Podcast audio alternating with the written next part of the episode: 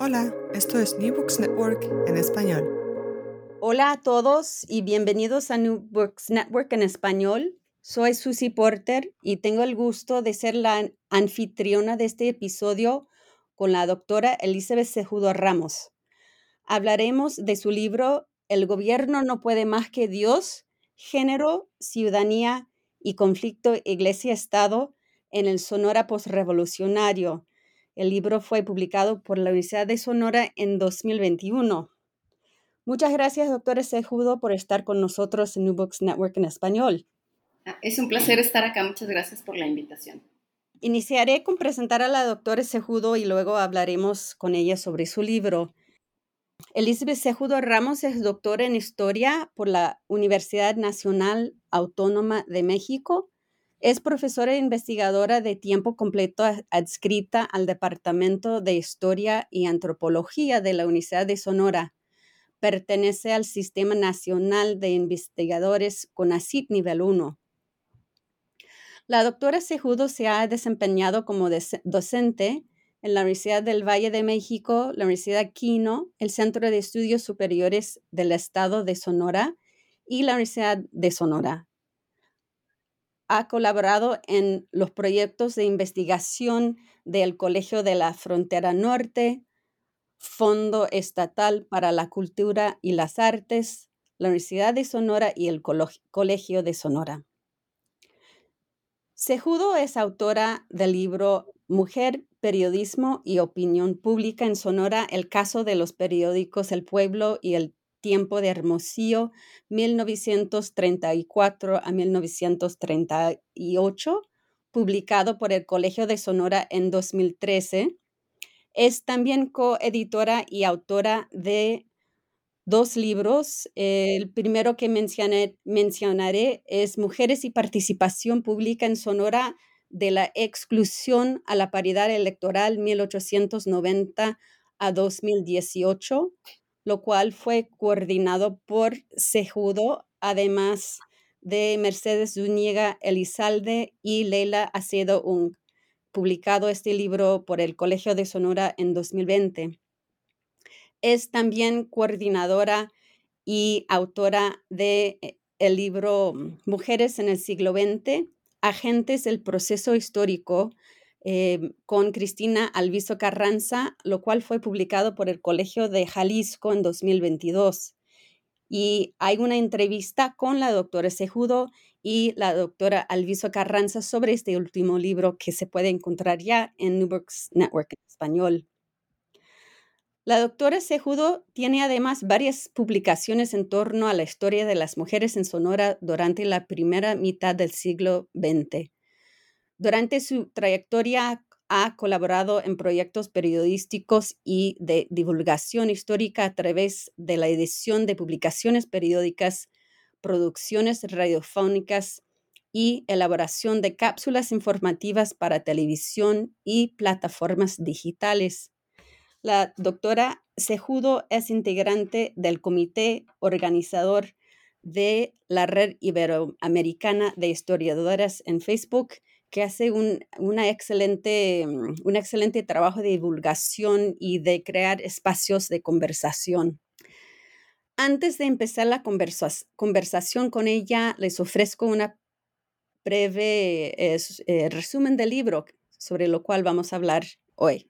El libro, El gobierno no puede más que Dios, analiza la participación de mujeres católicas laicas organizadas en contra de la campaña desfanatizadora en Sonora iniciada en 1932. Recupera los antecedentes a la participación femenina durante el periodo comprendido en la campaña y estudia perdón, la consolidación de la diócesis durante el periodo porfirista, los cimientos del catolicismo social en la región, la feminización de la Iglesia desde inicios del siglo XIX, la participación central de las mujeres para los proyectos pastorales en el periodo y los inicios del conflicto Iglesia-Estado a partir de la primera ola anticlerical en 1914. Asimismo, reseña el proyecto pastoral del obispo de desarrollar un plan basado en la acción católica, en el cual las mujeres fueron las promotoras centrales a través de la Liga Diocesana de Sonora. Con su activismo, las mujeres no solamente contribuyeron a enriquecer a sus comunidades, sino a dar forma a una ciudadanía femenina a pesar de no tener el derecho al sufragio sino hasta 1953. Doctora Sejudo, gracias por estar con nosotros. Mi primera pregunta sería si nos podrías hablar un poco sobre tu trayectoria personal y profesional. Eh, ¿Qué te llevó a estudiar la historia? Eh, Susi, muchísimas gracias por la invitación y un saludo a todas las personas que escuchan este interesantísimo podcast del que ya este, soy fan. Bueno, eh, es curioso porque yo no me formé como historiadora desde la licenciatura, que es como regularmente inician las carreras en la historia. Eh, yo estudié ciencias de la comunicación como licenciatura, digamos, y bueno, eh, eventualmente me interesé por hacer un posgrado. Yo estuve trabajando como bastante tiempo en medios de comunicación como reportera. Y me llamaba mucho la atención que en el campo, digamos que éramos un montón de mujeres las que estábamos cubriendo la nota diaria, eh, pero había muy pocas eh, propietarias de medio, había muy pocas mujeres columnistas, había muy pocas líderes de opinión.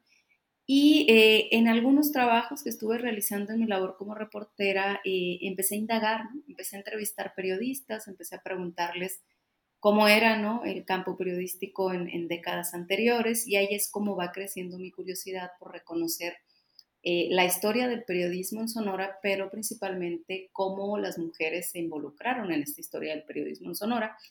Y bueno, pues decidí como explorar nuevos... Este, intereses profesionales y este, empezar a tratar de hacerme camino en investigación. Para ello, pues entré a la maestría en el Colegio de Sonora y eh, pues empecé a, investigar qué pasaba con las mujeres periodistas. Yo pensaba hacer algo de historia muy, muy contemporánea y resulta que terminé en el cardenismo, eh, terminé investigando los discursos que se produjeron en este periodo eh, y ahí es el resultado del primer libro que, señalabas ahora, que compartías amablemente mi reseña, que tiene que ver con este, los discursos que produjeron las mujeres y cómo estos discursos pues, fueron prácticamente de apoyo ¿no? al régimen revolucionario y, que van marcando, digamos, como un discurso público y como un modelo de mujer que eh, está lista y que está presta para apoyar esta finalmente, digamos, a que finalmente ocurra este proceso de justicia social planteado por la revolución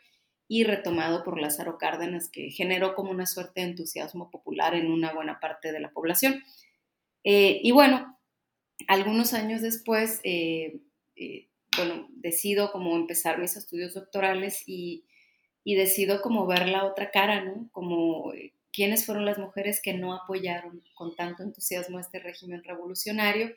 Y mi tesis de maestría me dio pistas, ¿no? Me dio pistas de las otras, de estas mujeres que no apoyaban la revolución y principalmente, eh, más allá de que no apoyaban la, revolución, no apoyaban algunas medidas o algunas políticas, que fue la, eh, pues, eh, la campaña desfanatizadora, por ejemplo, ¿no? Las políticas anticlericales y cómo hay mujeres que se eh, expresaron o que se organizaron para combatir esas políticas anticlericales.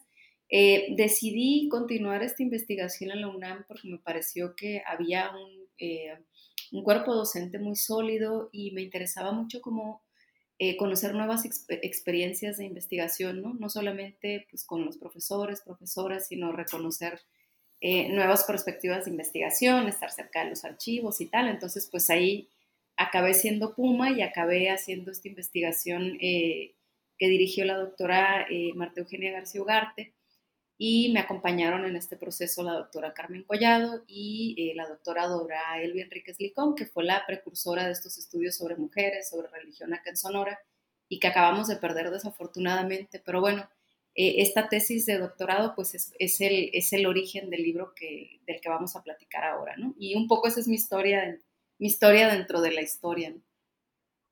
Qué bueno. Eh, tus, comentarios me hacen pensar en, unas cosas. Uno es cómo eh, piensas en temas contemporáneos y la importancia de la investigación histórica para eh, resolver, o, mejor pensar en, temas de urgencia hoy en día. Y la otra es, este, pues, tu generosidad intelectual, eso de entender eh, a los que no, no son los actores obvios, ¿no? Si la historia, este, eso de, de, abrir los ojos y realmente abrazar eh, las realidades de las mujeres católicas, este, para entender su entorno y su actuación. Y es un, es un aspecto del libro que, que me gusta bastante. Eh, que, y como digo, viene de tu generosidad intelectual. Em, el libro se centra en el estado de Sonora eh, y para mí da un gran placer, este, como yo estudio la Ciudad de México, eh, aprender mucho más sobre otras partes de, México, ¿no? Em, ¿Nos podrías orientar sobre la historia del Estado y de la presencia de Iglesia Católica eh, o otros actores y instituciones en Sonora para dar como el contexto para el libro? Claro, fíjate que hace algún tiempo, cuando estaba yo haciendo apenas el, proyecto, estaba haciendo, bosquejando la investigación, eh, un investigador que me dijo, pero ¿cómo vas a trabajar católicos en Sonora si en Sonora no había católicos, no? Y yo le dije, sí había, ¿no? Y, se lo voy a demostrar y eventualmente pues terminé con la tesis y, y, sí, le, sí le mostré que había católicos, ¿no? Eh, lo que ocurre es que Sonora está reconocido, como, como bien lo sabes, como esta cuna de la revolución, como esta cuna de los hombres más importantes y que son considerados como los más anticlericales, tal es el caso de Plutarco Elías Calles, ¿no? quien eh, fue una de las personas que, que, combatieron con mayor fuerza la injerencia social de la Iglesia en México y particularmente en Sonora. ¿Qué es lo que ocurre con la iglesia en Sonora? Hay dificultad de inicio para que, se, para que lleguen los misioneros, ¿no? Es un, es un, digamos, Sonora está ubicada en el noroeste eh, del país, es una eh, extensión territorial muy vasta, es un lugar en donde por, durante muchos, muchos años fue como tierra de nadie, ¿no? Un lugar eh, llamado de frontera, un lugar en el que eh, abundaban las incursiones apaches, abundaban los levantamientos indígenas, abundaban las luchas faccionales y la gente realmente vivía, eh, dicen algunos historiadores, con la pistola debajo de la almohada, ¿no? Había como, como muy, muy presente el autocuidado, muy presente pues una guerra intermitente y muy poca presencia, digamos, institucional de la iglesia. Había pocos templos, había pocos sacerdotes. Lo que ha descrito Dora Elvia Enríquez y otros investigadores es que no es que la gente no le interesara la religión, porque sí había como, digamos, una práctica, una espiritualidad. El problema es que no había una presencia como de la, iglesia como institución que eh, más allá de, digamos, de, promover una espiritualidad tuviera como alguna suerte de autoridad y procesos de organización en la sociedad. Eh, de esto te lo platico, digamos, casi casi durante todo, toda la primera mitad del siglo XIX y un cachito todavía de la segunda. Estas cosas cambian en la entrada del periodo porfirista porque se logra, por un lado, eh, eh, se acaban las, las incursiones apaches en la década de los 70, por ahí, eh, con mucha violencia se, establece una paz, ¿no? Que, implica como, como, un trato eh, tremendamente cruel hacia los pueblos indígenas. Entonces, bueno, se logra una paz, se logra cierto progreso económico y es ahí donde se instala con mayor fuerza la Iglesia Católica. Eh, no solamente como una institución un poco más fuerte, sino que empieza a practicar esta, esta idea del catolicismo social, de tener una intervención más allá de la fe, sino eh, trabajar un poco en el orden social, en la intervención social, y esto implica eh, pues combatir el relajamiento moral, por ejemplo, que había en Sonora, donde las familias estaban organizadas de una forma muy distinta a como las conocemos ahora. Eh, el periodo revolucionario impacta de manera muy fuerte en el Estado, como, como pues en todo el país, sin embargo, eh, en esta primera etapa, digamos, armada, no hay como un, este, como un enfrentamiento directo contra la iglesia. Esto ocurre hasta cuando viene la primera ola anticlerical y hay este, eh, el cierre del seminario, que es la, ola constitucionalista, digamos, ¿no? que se cierra el seminario, se expulsan los sacerdotes y tal. Y, bueno, se instalan gobiernos que se declaran liberales, que se... El libro se centra en el estado de Sonora. ¿Nos podrías orientar sobre la historia del estado y de la presencia de Iglesia Católica en Sonora? Sí, claro. Bueno, eh, de entrada Sonora es un estado que se encuentra al noroeste del país, hace frontera con Arizona. Este, y bueno, te cuento un poco desde, el, digamos, el siglo XIX. Sonora es un estado con una vasta, vasta extensión territorial, eh, un estado que fue caracterizado eh, para esos años como, de, como con una guerra intermitente, ¿no? con violencia constante. incursiones apaches eran cosa de todos los días los levantamientos indígenas, había este, muchas enfermedades, pocas personas que las atendieran, trayectorias vitales muy, muy cortas este, y una eh, muy poca población, muy, poca población en el estado, lo que provocaba que, hubiera como poblados muy alejados unos de otros y que además eh, hubiera como mucha dificultad para una iglesia muy pobre, muy alejada de los grandes centros para poder cubrir, digamos, esta responsabilidad de, la carga espiritual de toda la comunidad. Eh, ello no implica que la gente no estuviera interesada en la religión. Este, Dora Elvia Enríquez, por ejemplo, habla de una, religión católica sui generis, ¿no? Acá en Sonora, porque la gente eh, sí le interesaban, por ejemplo, bautizar, sí le interesaba casarse, si le interesaban tener como alguna formación espiritual y lo pedían, ¿no? Según ella encontró en los documentos. Sin embargo, pues había, por ejemplo, un párroco, un párroco cada tres meses, ¿no? Y entonces, bueno, la gente mantenía de una forma individual estos procesos de espiritualidad y de religiosidad que este, quizá en otros estados donde había más iglesias, más sacerdotes, ocurrió de una manera eh, más institucional, vaya, ¿no? esta situación que te, que te platico prevaleció durante todo el siglo XIX, ya hasta, digamos, toda la mitad del XIX hasta la década de los 70. Eh, y bueno, ahí es cuando se inicia en 76, digamos, con más fuerza el periodo porfirista. Eh, este periodo implicó algunos cambios en el Estado, en primer lugar, como una pacificación muy forzada y muy violenta, hay que decirlo. Acaban las incursiones apache con el este, arresto de Jerónimo, hay eh, pacificación de los pueblos indígenas eh, de unas, a partir de unas estrategias mucho, muy crueles, como la deportación, como los asesinatos, etcétera, etcétera. Pero bueno, esta paz permite de alguna manera promover las inversiones y permite un crecimiento económico importante, un aumento en la población este, y la, el intento, digamos, de construir una un Estado liberal, ¿no? Y con ello implicaba pues algunas, eh, algunas prácticas que, por ejemplo, buscaban moldear la familia para cambiarla y para eh, combatir el relajamiento moral. Y ahí es donde empieza a crecer la Iglesia Católica, hay más recursos, eh, digamos, no hay un crecimiento así tremendo, pero sí crece de manera importante. Y esto permite, de alguna manera, que se fortalezca como institución y que empiecen eh, los católicos y las católicas sonorenses a organizarse bajo las instrucciones de la jerarquía eclesiástica, ¿no?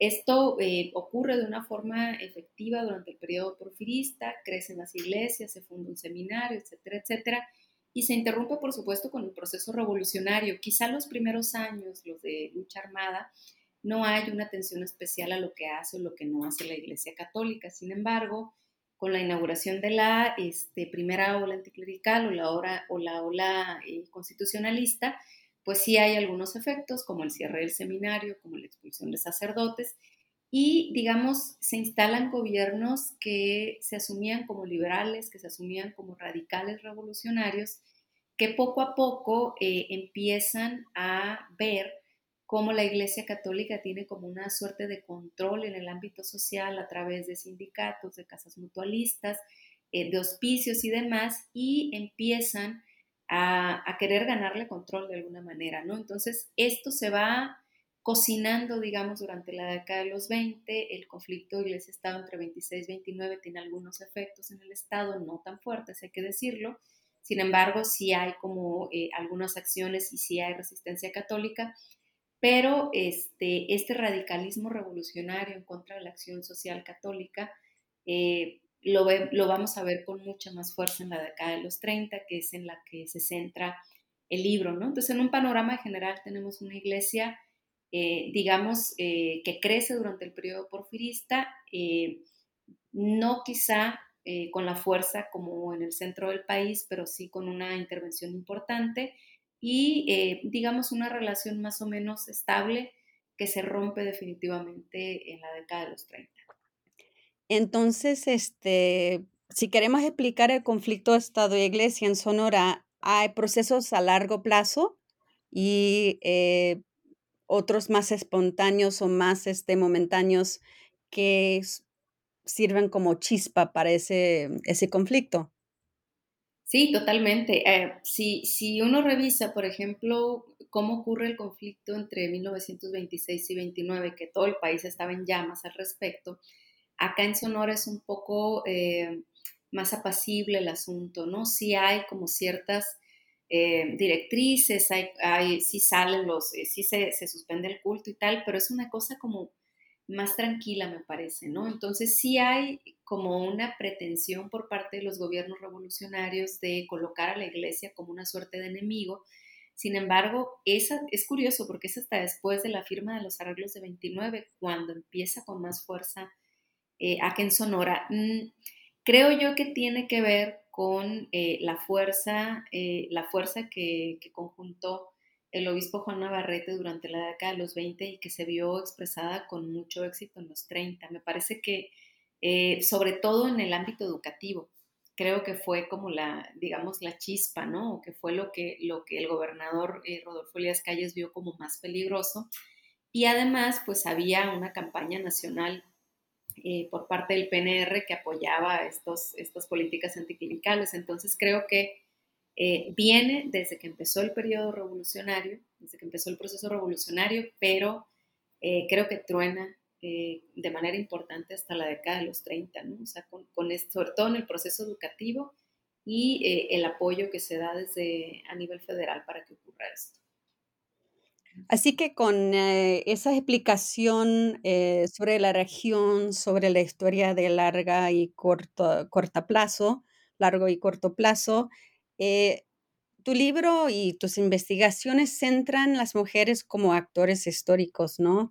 ¿Cuál ha sido el rol de las mujeres dentro de sus comunidades en Sonora y cómo han el Estado y la Iglesia dado forma a las actividades comunitarias de las mujeres? O quizás la pregunta debiera ser al revés, ¿cómo es que las mujeres dieron forma a la Iglesia y al, al, al gobierno como, como institución? Claro.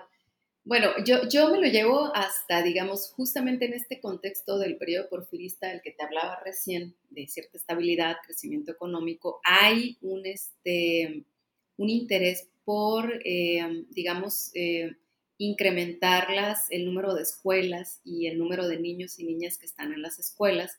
Ahí es cuando empieza la educación eh, hacia las mujeres y empieza también la posibilidad de que se abra el campo docente, ¿no? Como, como este, un lugar donde pueden participar las mujeres, pensando en que, bueno, es una extensión, se pensaba entonces, de esta maternidad natural, ¿no? Entonces, a mí me parece que desde que empiezan a colaborar en este campo eh, docente, que empieza a feminizarse el magisterio, que empiezan a recibir educación en el porfiriato y que además el mismo proceso productivo, el mismo proceso económico abre espacios para que las mujeres trabajen en eh, diferentes eh, campos laborales, esto lo vamos a ver expresado con mayor fuerza durante la década de los 20, a mí me parece, que ya creo que hay una formación educativa, una formación política, una formación de calle que permite que las mujeres empiecen a organizarse para obtener como mayores derechos, obtener mayores beneficios en los ámbitos laborales, ¿no?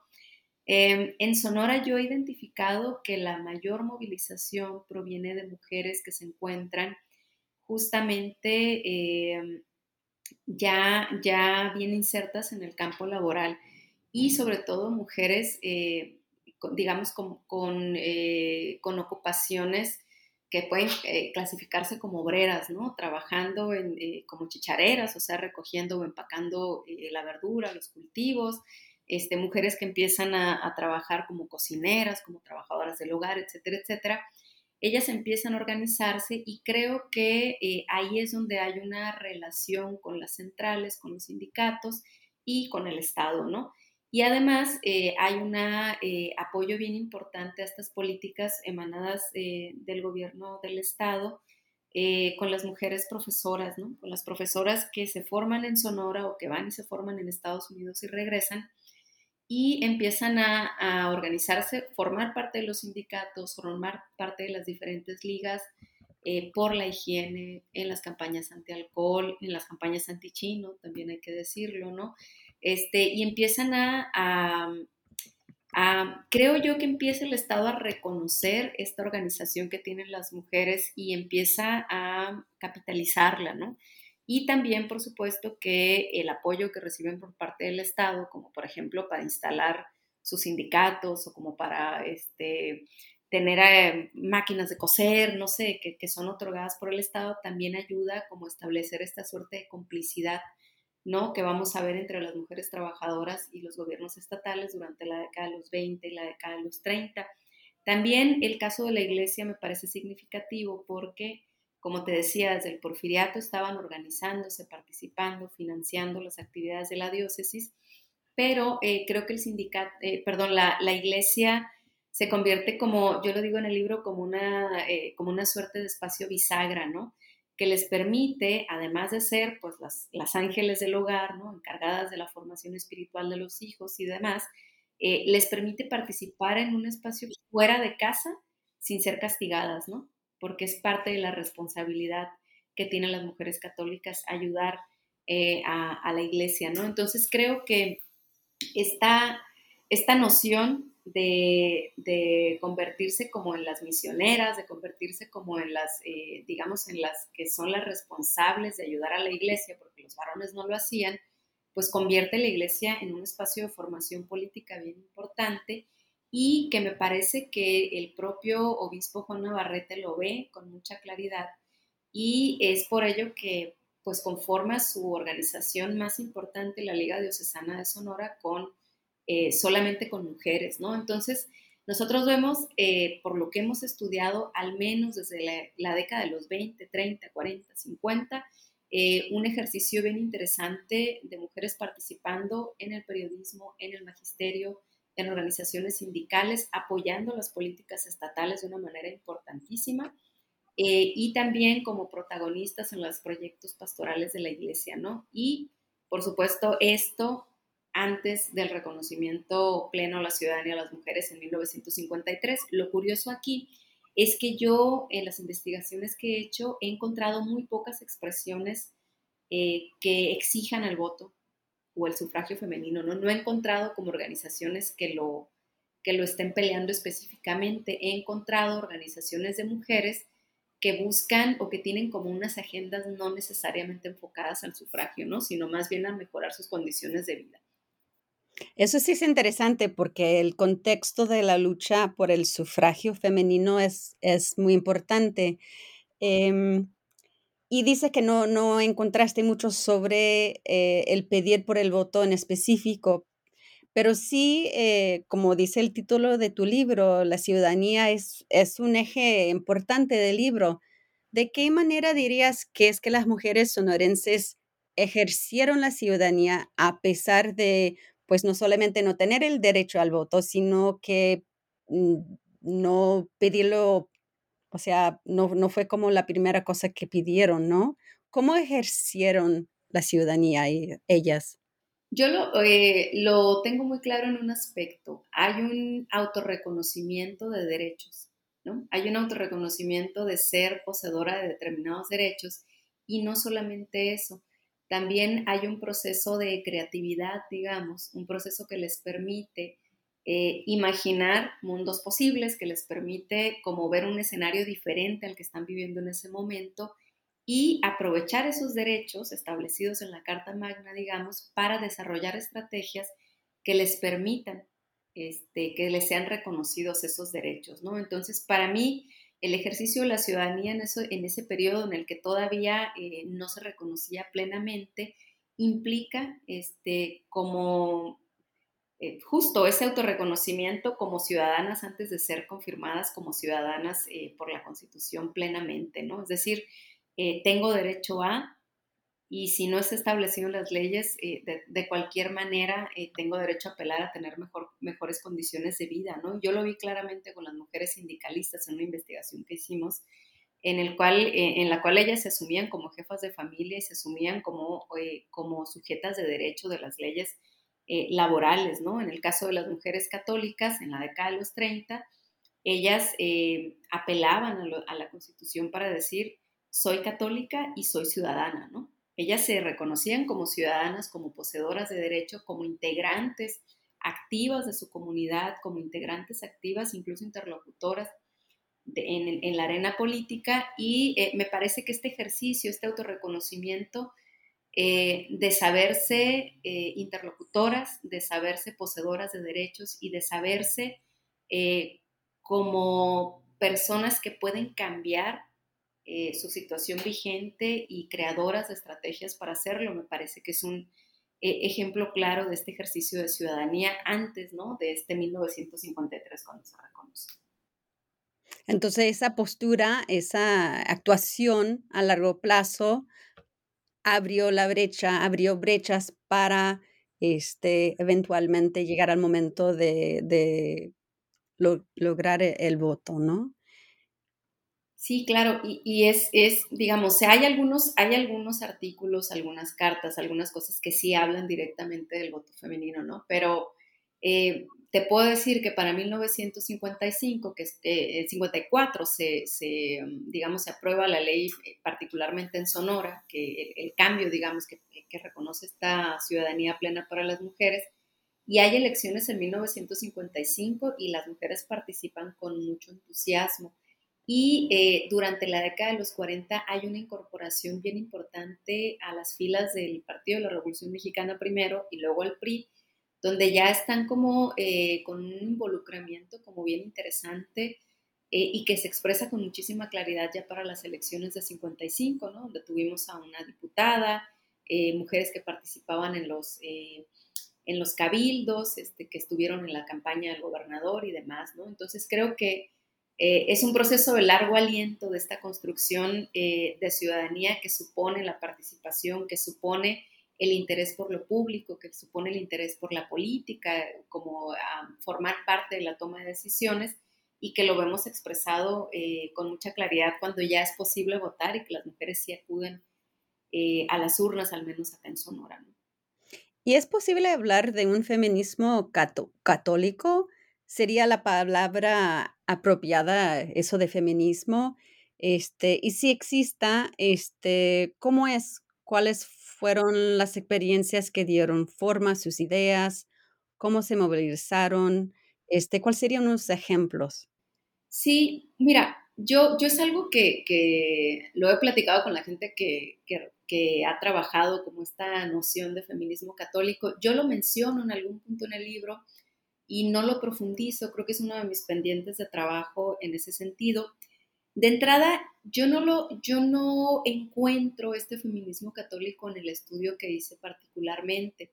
Sé que hay este, organizaciones eh, que, que, se presentan en el terreno público como católicas y como feministas y que tienen una agenda eh, que implica eh, necesariamente como una digamos, eh, la búsqueda de la igualdad, por decirlo de manera muy general.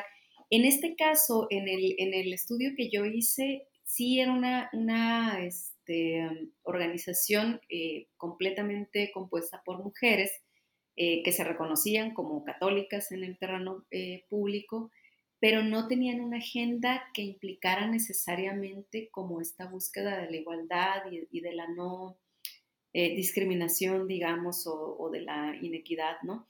Eh, o combatir la inequidad, vaya. Entonces, mm, yo eh, por, eso, por eso acudía como un poco más a esta noción de construir ciudadanía.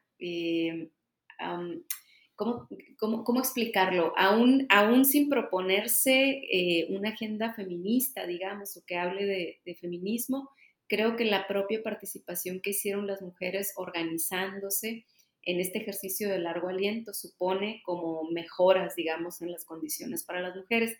Sin embargo, yo no encuentro en esta movilización en específico estos visos de un feminismo católico que, veremos expresado como con mayor fuerza ya para la década de los 70, eh, que es lo que, estudia, por ejemplo, Saúl Espino, ¿no?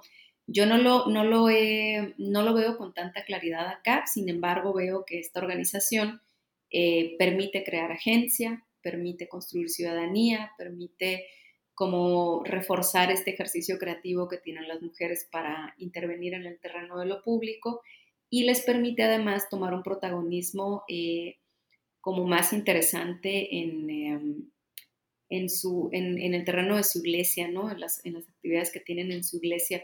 Em, creo que para, tendría que, darle como una pensada mucho más profunda en este sentido, pero hasta ahora eh, lo que he investigado y mis conclusiones son que no lo podemos ver eh, específicamente en ese caso. Muy bien. Y se ha escrito mucho sobre el conflicto eh, gobierno iglesia en México, sobre las diferencias entre estas dos instituciones y sus fieles. Con respecto a las mujeres, ¿coincidían esas dos instituciones, el gobierno y la, iglesia, de alguna manera, por ejemplo, en cuanto a las mujeres? Sí, yo, creo que sí. Eh, hay, algo que en, en, la última parte del libro yo hablo así como, y me lo pregunto, ¿no? ¿Católicas o revolucionarias? ¿no? Eh, ¿Cómo hay diferencia? ¿Estamos ante, ante dos modelos de mujeres eh, similares, completamente distintos o qué está pasando? ¿no? finalmente lo que yo encontré, al menos en el caso específico de Sonora, es que tenemos un modelo muy similar, ¿no? Un modelo centrado en la maternidad, que como sabes era lo eh, lo que ocurría en, ese, en ese momento, eh, un modelo de mujer que eh, si bien se convierte en el centro del hogar y la encargada de, de, formar buenos ciudadanos revolucionarios y buenos católicos por el otro lado, es algo como muy similar. También es similar esta idea de tener un pie en el espacio público y un pie en el espacio doméstico, ¿no? Es decir, eh, la militante, en el caso de del catolicismo, que es esta mujer que a partir de la acción colectiva y luego de la acción católica participa y extrapola esta maternidad social para ayudar a los pobres, para hacer ejercicio de la caridad, y por otro lado, en el lado revolucionario, la compañera de lucha que busca eh, formar parte también de las diferentes movilizaciones sociales y proyectos de nación en ese momento sin embargo, pues este, esta compañera de lucha y esta militante siempre tienen que mantenerse como su ejercicio principal la maternidad y la formación de buenos revolucionarios y de buenos católicos. Yo encontraba un modelo muy similar, una visión sumamente tradicional eh, con respecto a la crianza de los hijos, las leyes revolucionarias, eh, los códigos de familia, por ejemplo, en la década de los 20 hablaban de que la mujer estaba eh, obligada, digamos, o era la principal encargada de la crianza de los hijos. Las encíclicas eh, papales y las diferentes cartas pastorales también hablaban un poco sobre eso. Este, lo único que yo encontré que, definitivamente era como una ruptura entre este modelo de mujer católica y el modelo de mujer revolucionaria, que podían ser la misma mujer, digamos, o sea, no había contraposición, pues fue, eh, fueron las políticas anticlericales, ¿no?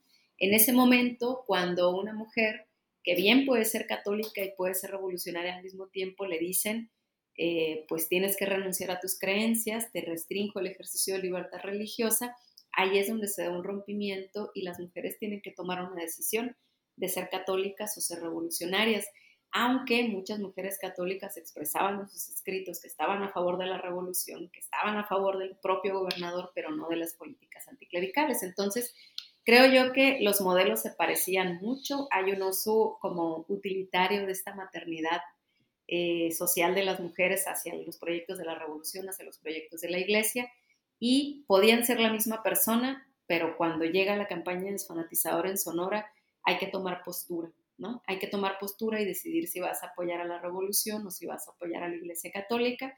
Y como resultado de ello, pues por ejemplo, muchas profesoras eh, se vieron obligadas a renunciar a sus trabajos.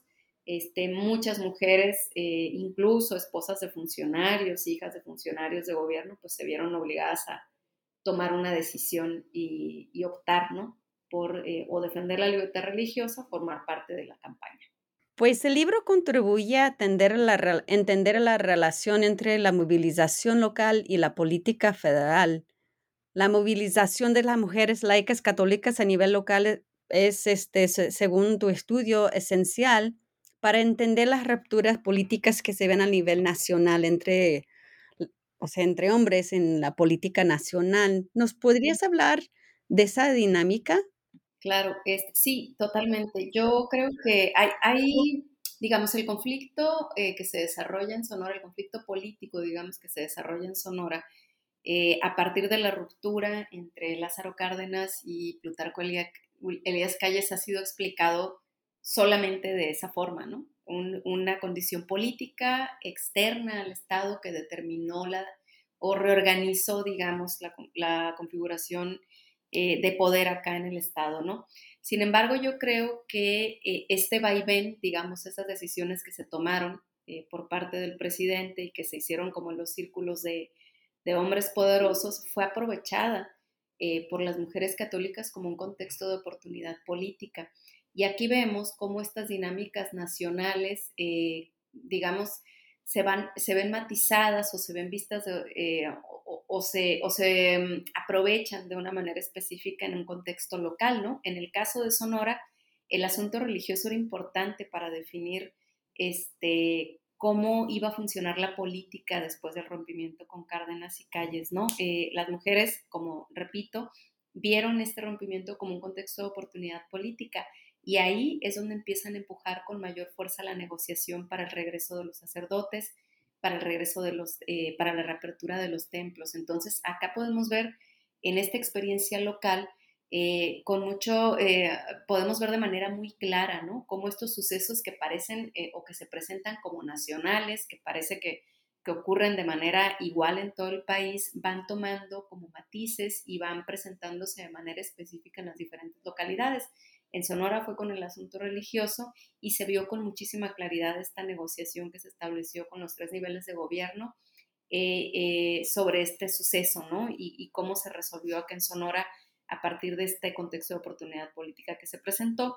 Eh, y no solamente, digamos, con las autoridades federales o con las dinámicas nacionales, ¿no? Sino también en, una, en un escenario transnacional, digamos, con el apoyo que los católicos y las católicas sonorenses tuvieron de la comunidad católica en Arizona, por ejemplo, ¿no? La posibilidad que tenían de cruzar, de venir, de recibir al obispo allá. Entonces, eh, lo que me interesa o lo que me parece importante de esta aportación local, digamos, que, presenta el caso del estado de Sonora, es justamente como ir matizando o ir presentando diferentes circunstancias eh, de algo que parece como como total, ¿no? De algo que parece como esto fue lo que ocurrió de acuerdo a la narrativa que nos cuenta la historia y así pasó ya, ¿no? Entonces creo que las experiencias locales dan cuenta de, esta, de estos procesos diferenciados que eh, funcionan también para dar explicaciones como heterogéneas, digamos, a sucesos que ya damos por sentados. Sí, eh, es sumamente importante esa perspectiva, ¿no? Eh, me encanta esa parte del libro. ¿Cuáles podrían ser las lecciones que aprendamos de esta historia? Como te decía recién, creo que es bien importante colocar estas experiencias locales en, tanto a, a, la historia que conocemos como nacional, ¿no? Ir matizando y, no solamente decir, bueno, no había católicos en Sonora, sino que el catolicismo funcionaba de manera distinta. La otra es que eh, creo que es bien importante introducir actoras diferentes en lo que reconocemos como historia de, las mujeres en Sonora, ¿no? Habíamos visto en, no pocos trabajos a esta mujer de frontera, a esta mujer como muy apegada a los principios de la revolución, a los proyectos eh, de la revolución, y me parece bien interesante ver como un grupo de mujeres que se opusieron a estas políticas, y eh, me parece bien interesante también que que la historia de estas mujeres eh, católicas, laicas, que se organizaron en contra de la campaña desfanatizadora, también nos está presentando pues un tercer actor, ¿no? En una historia que se nos había contado desde eh, la perspectiva solamente del obispo Juan Navarrete, que, que, se considera un obispo perseguido, que se considera un obispo que está pues ya, digamos, de carácter casi casi que heroico acá en Sonora y la perspectiva del gobierno del Estado, ¿no? Entonces, eh, ofrecer, digamos, otras actoras, otras perspectivas, otras formas de contar una historia me parece bien interesante. Y creo que la mayor enseñanza para mí como investigadora fue eh, aprender que mis sujetas son multidimensionales, ¿no? que estas sujetas no solamente las podemos, digamos, las estudiamos desde determinados puntos para poderlas aprender y comprenderlas mejor. Sin embargo, eh, no son tan simples como quisiéramos, ¿no? Y creo que explorar en esta complejidad, por ejemplo, de no definirse por ser católica solamente, revolucionaria solamente, nos ayuda como a construir historias eh, más interesantes, eh, más entretenidas hasta cierto punto y más complejas, ¿no? Eh, que nos permiten también como ir trazando esta narrativa de la historia de las mujeres, particularmente en Sonora, eh, de una manera no lineal, no progresiva y de una manera en la que en muchas ocasiones pues los propios grupos de mujeres eh, tienen desencuentros y no trabajan necesariamente hacia los mismos objetivos o hacia el mismo proyecto final, digamos, ¿no? Pues creo que nuestra conversación y tus observaciones y comentarios sobre este libro demuestra mm, la importancia de una perspectiva generosa hacia los actores históricos, la importancia de la historia a nivel local, estatal, para entender eh, la historia nacional, eh, la, importancia de no tomar por dado ciertas categorías, ¿no? o conocimientos que tenemos como, como ley, ¿no?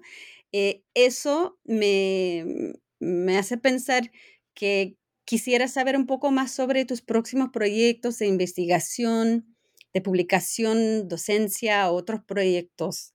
Ahorita estoy trabajando, bueno, trabajé, acabo de terminar un, texto sobre un periódico católico de mujeres eh, que abordo ya en la última cachito de, de este libro, eh, que se llama Hacia el Ideal y es un periódico eh, completamente eh, producido por mujeres y para un público femenino, ¿no? Católico. Creo que es bien interesante este periódico porque nos enseña que las mujeres católicas que estuvieron marcadas por el conflicto Iglesia-Estado van desarrollando agencia y van desarrollando otras estrategias de participación y sobre todo que mantienen su presencia en el terreno público, ¿no? quizá ya no con, esta, con este carácter de resistencia ¿no? que habían presentado durante la década de los 30 y eh, ya más en un asunto de, expresar la acción católica a través de la caridad, pero sí, este, eh, digamos, eh, participando todavía de manera visible en, en, los proyectos de la iglesia. Y me interesa, y es a lo que voy ahora a trabajar, qué pasó con las mujeres después del conflicto, ¿no? cómo se reconfiguraron, cómo se eh, reorganizaron, cuáles fueron las asociaciones que, formaron y sobre todo me interesa el vínculo que construyeron con el gobierno del Estado, ¿no?